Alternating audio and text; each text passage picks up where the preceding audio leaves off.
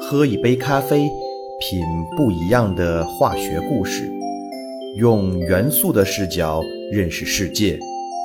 欢迎来到元素咖啡。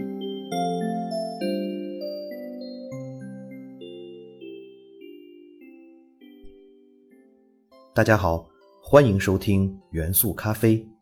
我是你们的老朋友老胡。很多听众都很关心老胡的近况，说为什么这么久又不更新节目了？老胡是不是失踪了？是不是阳了之后没熬过来？等等等等。老胡非常感谢大家的关心，也感激大家一直都关注着元素咖啡节目的更新。老胡很好，一切如常。只是去年以来，工作上的事情日益繁重，再加上疫情对经济的冲击，使得老胡需要在创业上投入更多的精力，这样你就在一定程度上忽视了元素咖啡的朋友们。老胡会尽量调整好自己的时间，将日常规划做得更好，保证元素咖啡节目的正常输出。那今天的节目主角呢，是一个很土的元素。这个元素本身有多土，老胡并不敢说，但是它的名字却土得很直白，因为它就叫土元素。土原子序数九十，位于第七周期第一副族，是阿系元素的一种，也是一种放射性元素。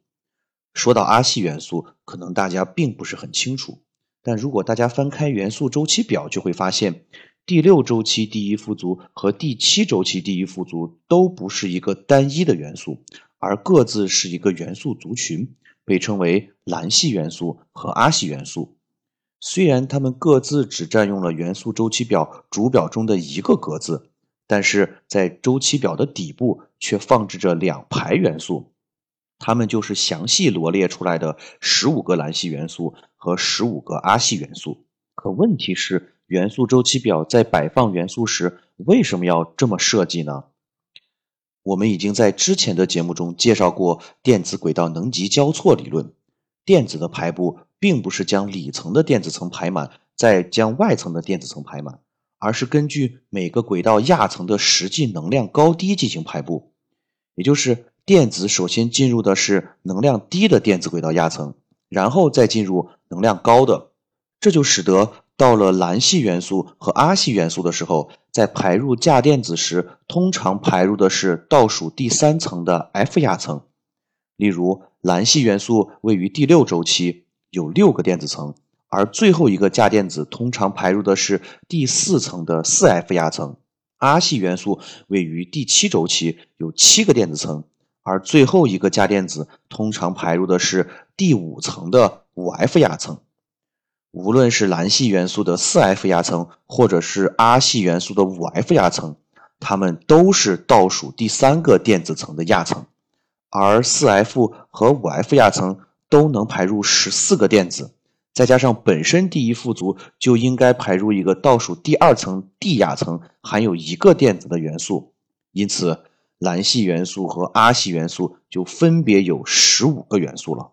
这样的现实也就造成了第六周期和第七周期均包含了三十二个元素，远远多于之前周期的元素数量。从上面的分析中，我们就会知道，蓝系元素和阿系元素中的各元素电子排布其实非常相似，主要的差别只存在于倒数第三层的 F 亚层，因此这些元素具有相似的化学性质。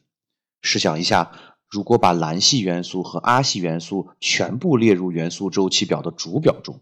表的下部就会变得非常宽，让周期表所体现的化学原理不再直观，同时也完全失去了美观性，给周期表的设计带来了巨大的麻烦。所以，将蓝系元素和阿系元素放在表的底部，也是设计布局的科学选择。按照理论推算。目前未知的第八周期将会拥有五十个元素，也就是说，第八周期更长了。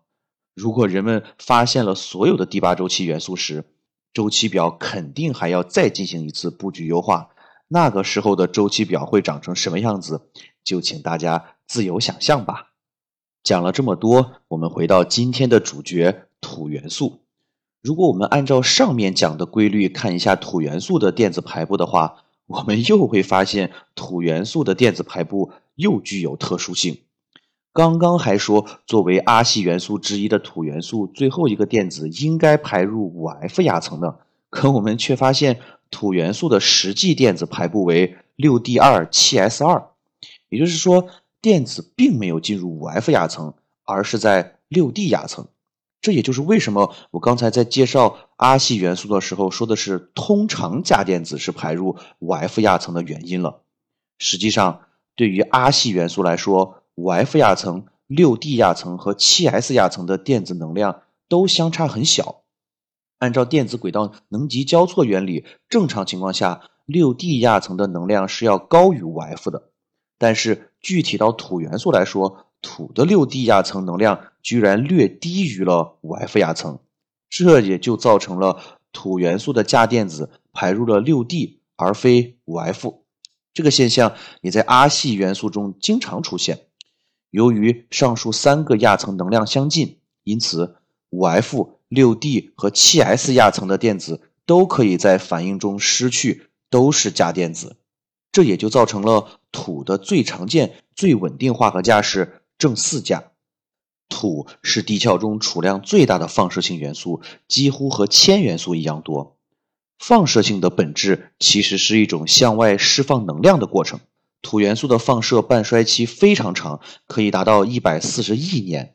这个时间与宇宙的年龄相当。因此，储量大并且放射半衰期长的特点，使得土元素成为了地球内部地热的主要能量来源元素。而另一个地热的主要贡献元素，就是元素咖啡节目第二期的主角铀元素。土元素的发现历史存在一个巨大的乌龙。一八一五年，瑞典化学家贝奇里乌斯在分析一种矿石的时候，认为他发现了一种新土，他就将这种新土中含有的新元素称为 thorium，来自北欧雷神索尔的名字。元素符号为前两个字母 Th，可是十年之后，贝奇里乌斯发现自己犯了学术错误。他所发现的并不是什么新土，而是一种磷酸乙。于是他又发文撤回了他的发现。不过，又到了三年之后的1828年，贝奇里乌斯在另一块新发现的矿石中，真的又找到了一种新的元素。他就将这种新元素。又命名为了 thorium，这个新发现的元素就是土元素。土元素自发现以来，用途其实十分狭窄。最为成功的一个民用方式是作为煤气灯的灯罩。在电气化时代到来之前，人们的照明都是靠明火。例如，古代人们都点蜡烛照明。明火照明的本质是物体在燃烧时温度逐渐升高。当升高到一定程度后，就会释放可见光，从而实现照明的过程。但是，燃烧产生的能量绝大部分其实都变成了热量，也就是红外光，只有极少数变为了可见光。因此，明火主要是用来取暖，照明的能量利用率是非常低的。可是，土元素却有一个优点：当土元素受热之后，它可以把绝大部分吸收的热量转化为可见光。而不是红外光，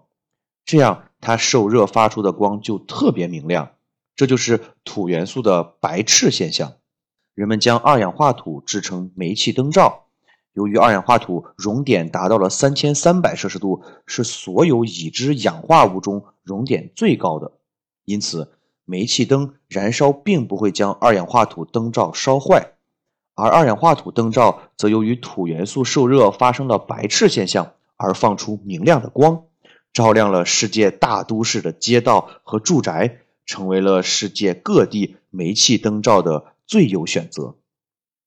土元素还被制备成二氧化土悬液，用于血管造影剂，还可以用于耐高温陶瓷、化工催化剂和化学玻璃添加剂的生产。但是，由于土元素是放射性元素，使用起来存在很大的风险，因此。这些应用都逐渐被其他元素所替代掉了，但是土元素在近年来又被科学家重视了起来。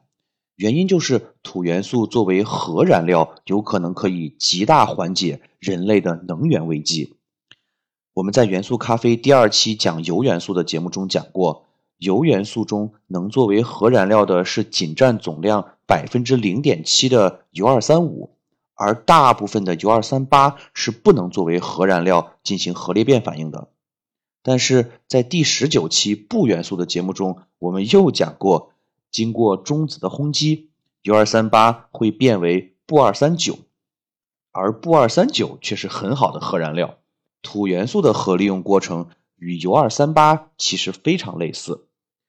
土二三二本身是不能作为核燃料直接使用的，但是土二三二经过中子轰击后，会衰变为优质的核燃料铀二三三。更有意义的是，利用土作为原料建设的核电站，可以设计成低污染、更安全，并且可以远离水源的熔岩核反应堆。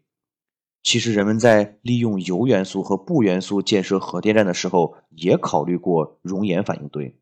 但是，铀和钚的盐要么对金属具有极强的腐蚀性，要么在反应中会产生气体副产物而易发生爆炸。因此，铀和钚的熔岩堆一直没有真正实现应用，而土元素则使用氟化土，这种盐不会产生气体副产物，而高温下熔融后的氟化土既可以作为供应土元素的核反应原料，又可以作为传递核反应热量的液体冷却剂，不需要像传统核电站那样大量使用水作为冷却物质。因此，在解决了土熔岩的腐蚀性问题后，土基熔岩反应堆就实现了真正的应用。土核电站还有诸多的优点，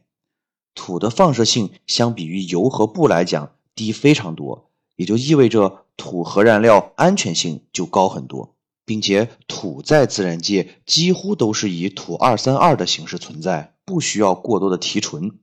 再加上土资源丰富。我国的土储量就有二十八到三十万吨，位居世界第二位。仅我国的储量就能保证两万年的全球发电供应。因此，土基熔岩核电站就成为了目前全世界发展核电站的下一个风口。我国在土基核反应堆的应用技术上处于世界前列。二零二一年。我国在甘肃省武威市已经建成并试运行了世界上首座土基熔岩核电站，相信在不久的将来，我国广袤的西部大地上就会建起一座又一座的土核电站，彻底缓解我国能源短缺的问题，进一步助推我国的全面发展。在未来，人类也许会对月球进行系统性开发。而月球土壤中含有的大量土元素，或许会成为人类取之不尽、用之不竭的能源宝库。土反应堆的成功运行，使得人类社会走上绿色清洁发展阶段成为了可能，也同时为人类彻底解决能源来源问题争取了宝贵的时间。毕竟。人类要实现彻底的能源自由，还需要进一步探索可控核聚变技术，而土元素可能会成为人类掌握核聚变技术前的终极能源解决方案。